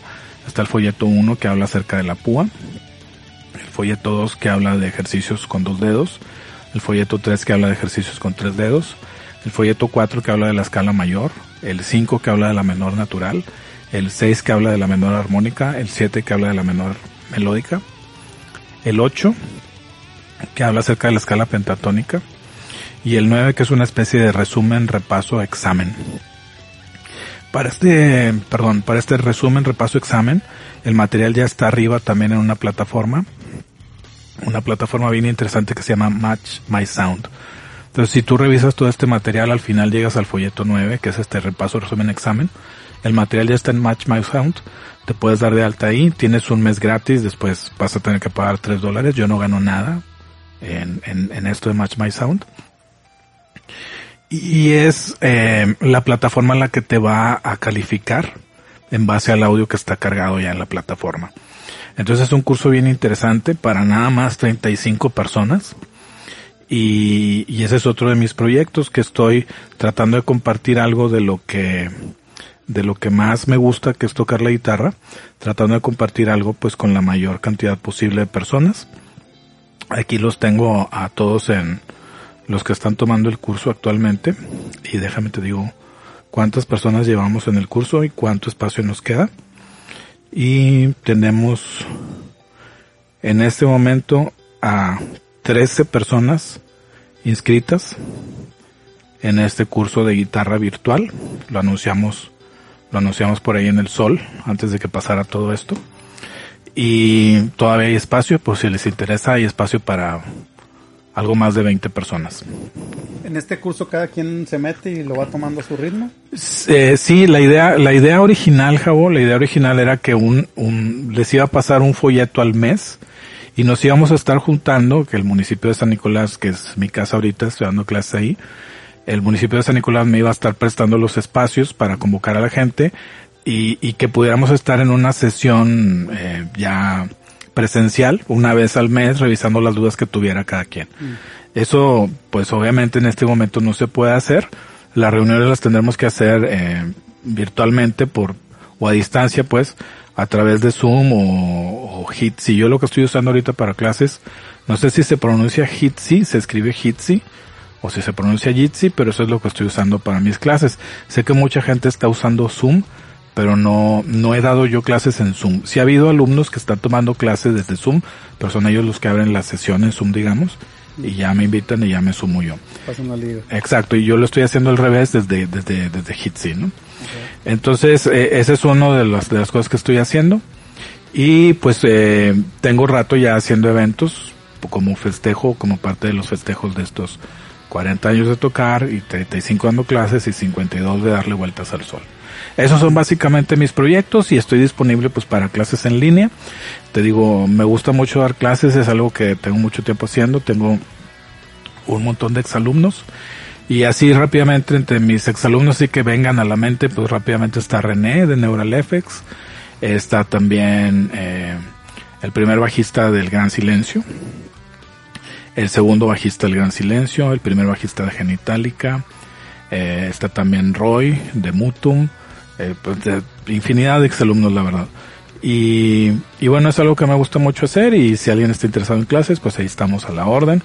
Eh, tengo también mi disco, está en la página si lo quieren escuchar, www.hectorguerrero.net. Están ahí los PDFs y bueno, pues en eso estamos. Para contactarte para las clases, Héctor, en tu página, eh, en redes sociales. Sí, en, en, si tú te vas a hectorguerrero.net, Ahí, le aplicas un botón y me marcas, ¿verdad? Okay. Eh, ahí mismo ahí vienen los datos de contacto, es decir, viene mi teléfono, viene el correo electrónico que es guerrero.hector.gmail. Estoy en redes sociales, estoy como Héctor Guerrero Guitarra en Facebook. Mi fanpage en Facebook es Héctor Guerrero Guitarra Eléctrica. Mi canal de YouTube es HG Guitarra, algo así. O sea, básicamente es Héctor Guerrero Guitarra. Y en la página pues están los links al SoundCloud, están los links al YouTube, están los links al Facebook, a las diferentes eh, cosas que suelo usar o no usar, pero ahí están todos los links.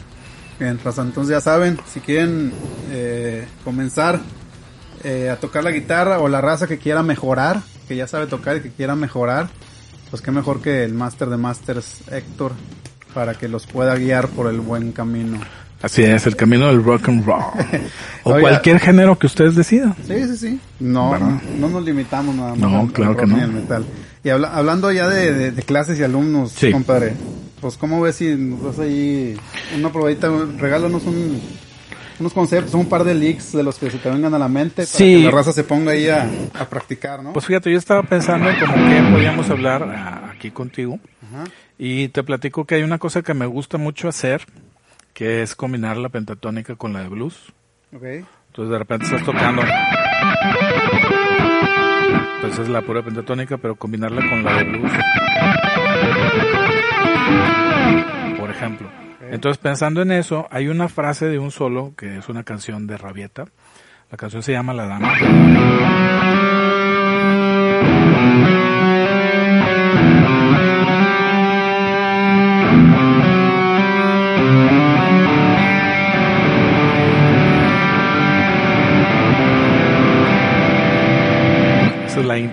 Entonces hay una parte en el solo que me gustaría mucho usarla como lick, ¿no?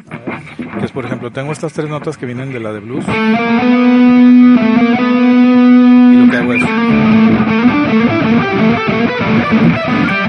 Entonces lo que hago es que ah, eso te puede servir como ejercicio también.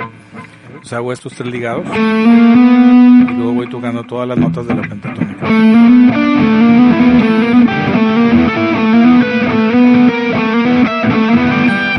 Entonces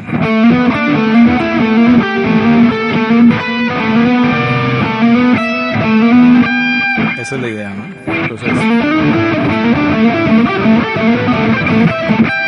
Y luego lo puedes practicar en eso.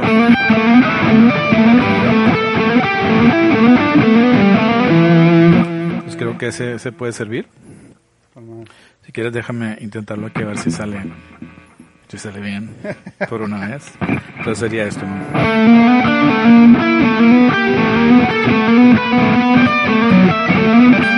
Esa es básicamente la idea. Se quedan esas tres. La, la, cuarta, la quinta memoria y la quinta. Así es. Como, digamos que como notas pedales, por decirlo así. es, por decirlo así. Y, vas agregando, todas las demás. otras, así es. Los de la escala. Sí. esa, esa, idea de la nota pedal es algo que me gusta mucho. Por ejemplo, si estás con un tapón, por ejemplo.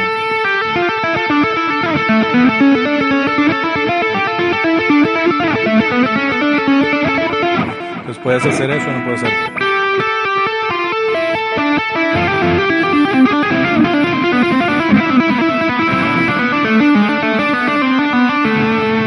Buscar una nota y lo vas moviendo. lo vas moviendo ahí por, por diferentes lados, ¿no?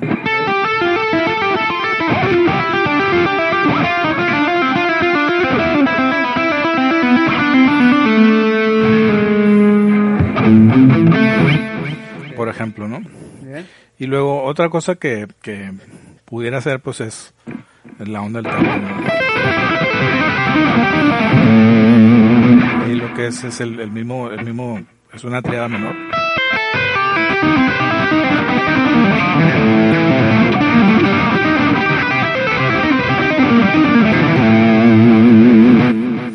Esa es, esa es una onda que es lo mismo, ¿no? Es, un poquito despacio, sí, es, me voy a aventar las transcripciones, entonces échame la mano.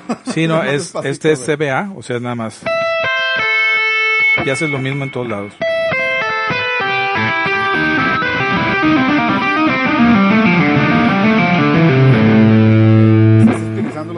Trastes. Los mismos trastes, o sea, no, no estoy siguiendo nada, ninguna escala. Estoy siguiendo nada más un patrón físico. Luego regreso una cuadra, una, una cuadra, una cuerda. No, entonces es primera, segunda, tercera y luego me regreso y hago segunda, tercera, cuarta, luego me regreso y hago tercera, cuarta, etc. Pero mi patrón siempre es el mismo aquí.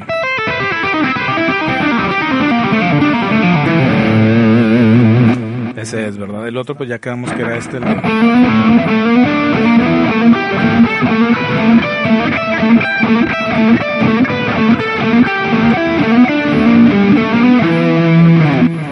haciendo con ligados, ¿verdad? sí, es, estas, estas siempre las hago con ligado. Y lo que procuro, al menos procura hacer el, el, la nota que se iba picada hacia arriba. Eso te digo es... Abajo, arriba, abajo, arriba. Así es. Esa es, esa es eh, parte de un, una frase, pues un lick de, de, uno de los solos de la dama. Y, y en esta onda, de, otra de las cosas que me gusta mucho hacer es como si tienes una escala. entonces la escala sería Do mayor, se trata de 5, 5, 7 en la tercera, 5, 6, 8 en segunda y 5, 7, 8 en la primera. O Do, Re, Mi, Fa, Sol, La, Si, Do. Y lo que hago nada más es do, do, re, do, mi, do, fa, do, sol, do, la, do, si, do.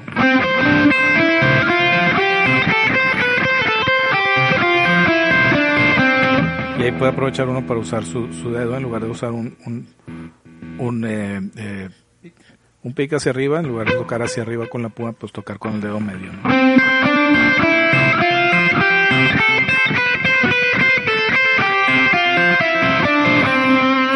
es algo de lo que Ok, te quedas en el do agudo. me quedo en el do agudo, así es. Está haciendo el, el picking híbrido. con Así es, buscar un poquito del hybrid picking con una cosa muy sencilla que es una escalita mayor.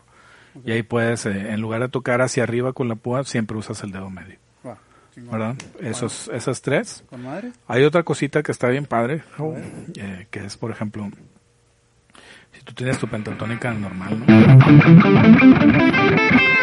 La tocas pero con la mano derecha.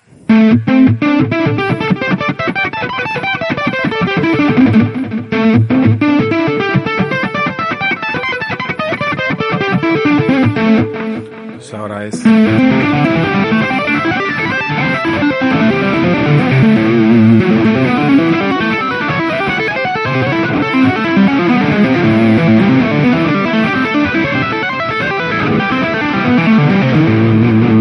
Haciendo las posiciones de la pentatónica con la otra mano. Sí, pero estoy haciendo la misma pentatónica.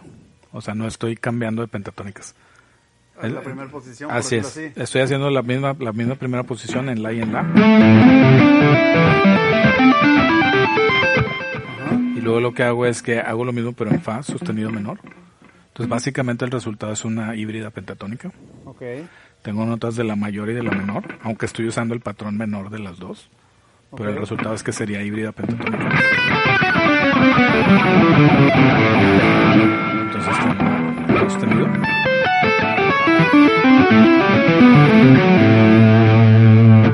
O la de mí, ¿verdad?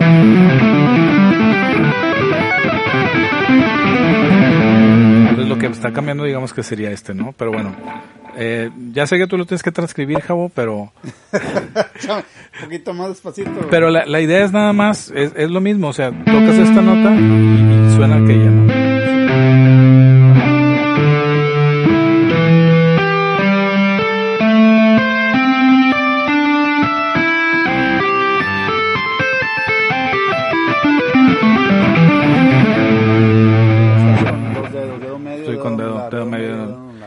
Lo- me gusta hacer este tipo de onda, mira, soy, soy bien loco, es esto.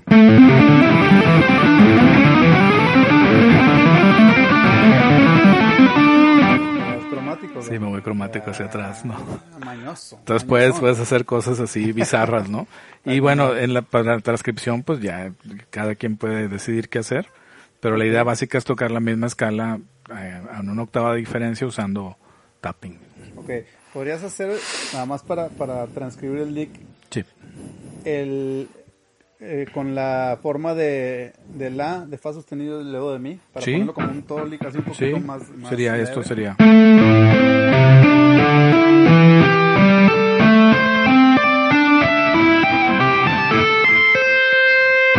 Puede ser eso mismo, pero acá.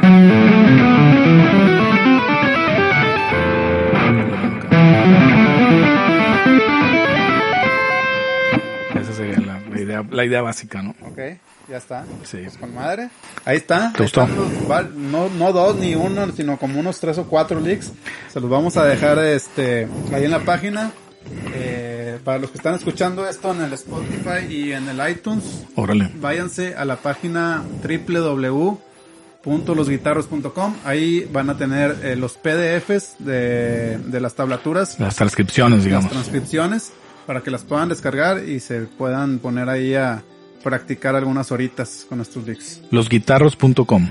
Losguitarros.com www. www.losguitarros.com Muy bien. Ahí están todas las entrevistas en audio. Ahí están los enlaces este, para todos eh, los guitarristas que, que han participado en el podcast. ¿Qué, ¿Quiénes son? ¿Quiénes son, Javo? ¿Quiénes Eh, hasta ahorita eh, Cuenta, nos han cuenta. hecho el honor, aparte de usted, maestro Héctor Guerrero, Cuenta, el maestro Julio Revueltas. Uf, eh, a los- a De Line cuales- Six, además, de Line Line Six. Six también, fíjate casualmente. artista. Line Six. este, están, es- están abarcando todo. los estos de, Sí, de- ¿verdad? de- Están- están bravos, están duros ahorita. No dejan nada para las otras marcas. Bueno, estuvo el Master Revueltas, estuvo el maestro César Huesca, Wow, estuvo excelente. el maestro Pablo Soler. Pablo Soler desde Argentina, desde saludos. Argentina, saludos al Saludos al Pablo. Master Pablo. Este, y el maestro Hugo Loyo. Wow. Eh, y bueno, hasta ahorita son los que nos han hecho el honor de participar Wow. y aceptar la invitación al, al podcast. Fíjate que yo tuve la fortuna de alternar con Pablo Sí. en Nuevo Laredo, sí. Eh, vino él a dar un, un, un masterclass en la Facu de Música Sí, y yo me fui, me fui a tocar con él a Nuevo Laredo. Ahí con el, con el Instituto ahí de Cultura del municipio de, de Laredo. Con el buen Yello Flogar, el Aurelio Flores Garza. Ahí nos dio, nos dio posada en su casa el maestro Flores. El buen Yello. Y ahí estuve con el Pablo Soler. ¿Y fuiste con la onda de nueve? No, fui solo. Era, era onda así, pistas y ¿O solista. no? Sí, sí, muy chido. Saludos para el, buen Saludos Pablo. al Master Pablo. Está haciendo una dinámica bastante buena. Sí, sí supe desde transmisiones en vivo, ¿verdad? Con guitarristas así, este, picudos Sí, de varias partes del planeta, ¿no? sí, sí. sí. Eh, básicamente eh, mm, hispanoparlantes, ¿no? Pero de, de- correcto. de varios lados, de, de varios países de habla hispana. Así es. Excelente. Ya está. Oye, pues que onda que pasamos a unas preguntas rapiditas y Dígame. preguntas A o B. Sí, Ya vámonos. te quité más del tiempo que te había dicho. Pero lo es lo, te agradezco mucho. es, es lo que tenemos de sobra ahorita. Ya sé. ok, Dale. ahí va. Estas son preguntas rápidas y este te puedes extender un poquito si quieres, pero Sí. pues es un poquito más concisa la pregunta. Ahorita hay mucha información en, en internet, pero a ver, recomiéndanos un par de tal vez canales de YouTube o a revistas o algún tipo algún tipo de fuente de información donde tú consumas información de guitarra actualmente. O sea, algún canal de YouTube. Algún canal de YouTube. "Ah, este pinche cabrón de este canal explica cosas con madre. Este, me gusta mucho eh, su contenido. Y a ver hasta a lo mejor esta revista, güey. Ok. Bueno, de canales, eh, me gusta mucho el canal de Hola England. Ok. Eh, sí, sí lo tengo, estoy suscrito y tengo ahí la campanita activada. Me gusta mucho la sección de preguntas y respuestas que tiene los domingos. Entonces ahí, eh, normalmente después de la barbacoa, siempre me, me reviento el buen hola. Y tiene mucha información mm, de, preguntas y respuestas y demuestra equipo y es- está muy padre ese canal. El otro canal que se me hace muy interesante es el de The Tone King. Él habla mucho más de equipo siempre. Esos dos canales se los recomiendo mucho. Eh, normalmente son dos canales que checo. Y hay otro que no recuerdo ahorita bien el nombre. eh, el- el- se llama Glenn Ficker. Es un cuate de Canadá. Y él se dedica más bien a la onda de tutoriales de grabación. Eso, eso me fue bien útil ahora que estaba dando producción musical en la Facu de Música. Ok. Eh, habla de cómo microfonear cosas y compresores y cosas así. ¿no? Esos son los tres canales que se me hacen más interesantes. Ok, muy bien. A ver, y ahora recomiéndanos tres guitarristas que tiene uno que escuchar de la vieja escuela y tres de la nueva escuela. Para la raza que todavía no está muy metido en la onda de guitarra, dices, estos tres tienes que escucharlos a huevito y estos tres nuevos también. Bueno, mira, yo eh, te voy a decir la verdad. No estoy escuchando muchos guitarristas nuevos. O sea, de eso no te podría así como dar una, una respuesta fiable, rápida ni nada. Pero guitarristas que todo mundo tienes que, que tiene que escuchar definitivamente pues son para mí, serían Bay, Satriani y Eric Johnson.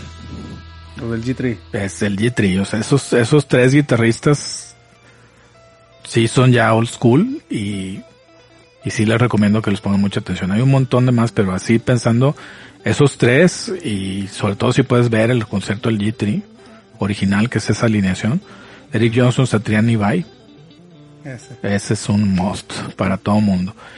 Y yo te cambio más bien la respuesta si tú me permites. Yo les pediría, les sugeriría, les ruego, les, les pido de la manera más imperativa que escuchen al maestro Revueltas, que escuchen a Antonio Ruiz y que escuchen al maestro Lino Nava. Esos tres guitarristas son tres auténticos pilares de la guitarra eléctrica de rock en México. Es el maestro Antonio Ruiz, Julio Revueltas y el maestro Lino Nava. Hay muchos otros guitarristas excelentes.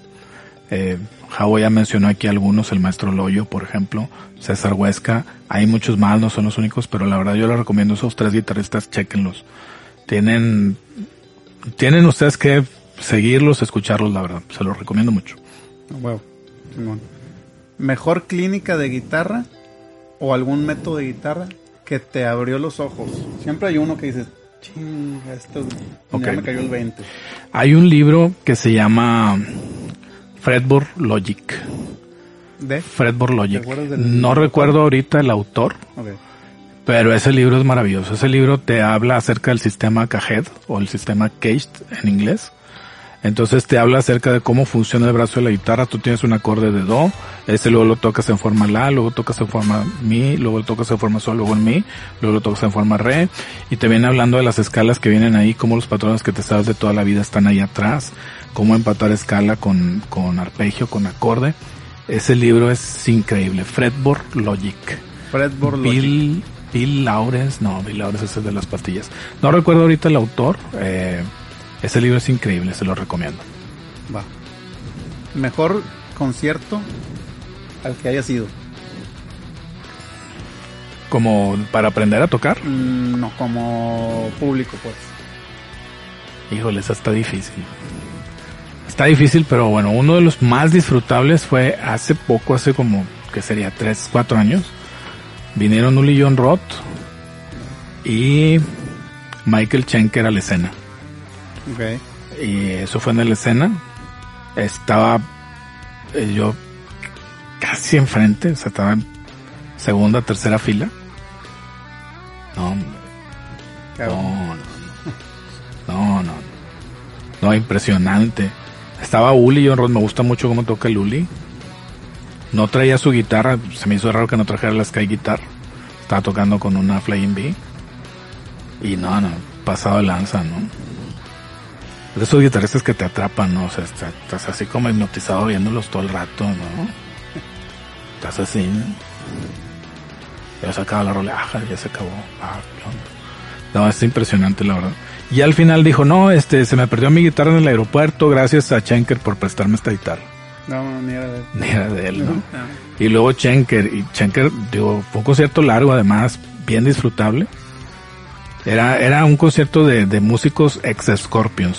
Todo el mundo había tocado en algún momento con Scorpions, ¿no? O casi todos, o lo que sea. O sea, ese era como el, el gancho, ¿no? Ok. Oye, estaba Schenker tocando. Nunca repitió una frase el vato, o sea, básicamente es pentatónico, ¿no? Pero mm, yo le estaba poniendo atención, te juro que le estaba poniendo demasiada atención. Y yo no me di cuenta que repitiera frase de ningún momento de la hora y 10, hora y 20 que estuvo tocando. Impresionante. Sí, yo creo ese. Ok. ¿Cuál ha sido el mejor consejo que te han dado que te ha servido para la música, para tu carrera? Que me ha servido para tocar. ¿Sí? No nada más para tocar, sino para dedicarte a la música o para tu carrera musical. Fíjate que mm, yo creo que el consejo más... Yo creo que el que más se ajusta a la descripción es, eh, en alguna ocasión yo tomé clases en una cosa que se llamó National Guitar Workshop en Estados Unidos y uno de mis maestros fue eh, Kirby Kelly. Kirby Kelly en algún momento determinado fue King of Blues en Guitar Center. El Guitar Center organiza un concierto al año en donde, o un festival al año, un concurso al año en donde al final sacan un King of Blues, es decir, el mejor guitarrista gringo para tocar blues en ese año. Y hubo un año en el que él fue King of Blues. Yo recuerdo mucho haber hablado con él mucho antes del patrocinio de Yamaha y eso, que esto fue eh, principios del 2000, pa- mucho tiempo. Entonces él me, me dijo, hablé de muchas cosas con él, el vato es un buena onda, pero me dijo que no basara mi carrera en un patrocinio. Entonces, ese es, ese es un consejo que me ha servido de muchas maneras. Eh, no es el único consejo que me dio, pero esa plática que tuve con Kirby, que esa semana fue mi maestro, tomé un curso con él, un curso de, de slide. Kirby Kelly toca dos slides al mismo tiempo. Es bien impresionante. Kirby Kelly, así todo con K, eh, y las dos últimas, de, tanto el Kirby como el Kelly, son con Y. Entonces, eh, ese consejo en particular y muchos otros consejos que me dio. Esa plática con Kirby Kelly sí fue puro oro. Top 3 discos de cualquier tipo de música. Pacto con el Diablo de Ángeles del Infierno, Duro y Potente de Banzai. Y Metal Caído del Cielo de Luzbel. Ok. Sí. Bueno, entonces ahí ya vamos a pasar a la última sección. Va. Pero, Preguntas A o B. Vámonos. No, no vale sacarles la vuelta. Ya. Uno u otro. Va. A ver, no, espérame, déjame concentrar. Listo. Va. Ahí va. Julio Revueltas o Toño Ruiz. Tony Ruiz. Multiefectos o Carritos. Carritos. Carlos Santana o David Gilmour. Santana. Ingrid Malmsteen o Jason Becker. Malmsteen. Barbacoa o Cabrito. Barbacoa. Todos los domingos además. Güeras o morenas. Muy morenas. Jazz o blues. Blues. Hard rock o metal. Metal. Va la última. ¿Cómo describirías la guitarra en máximo tres palabras?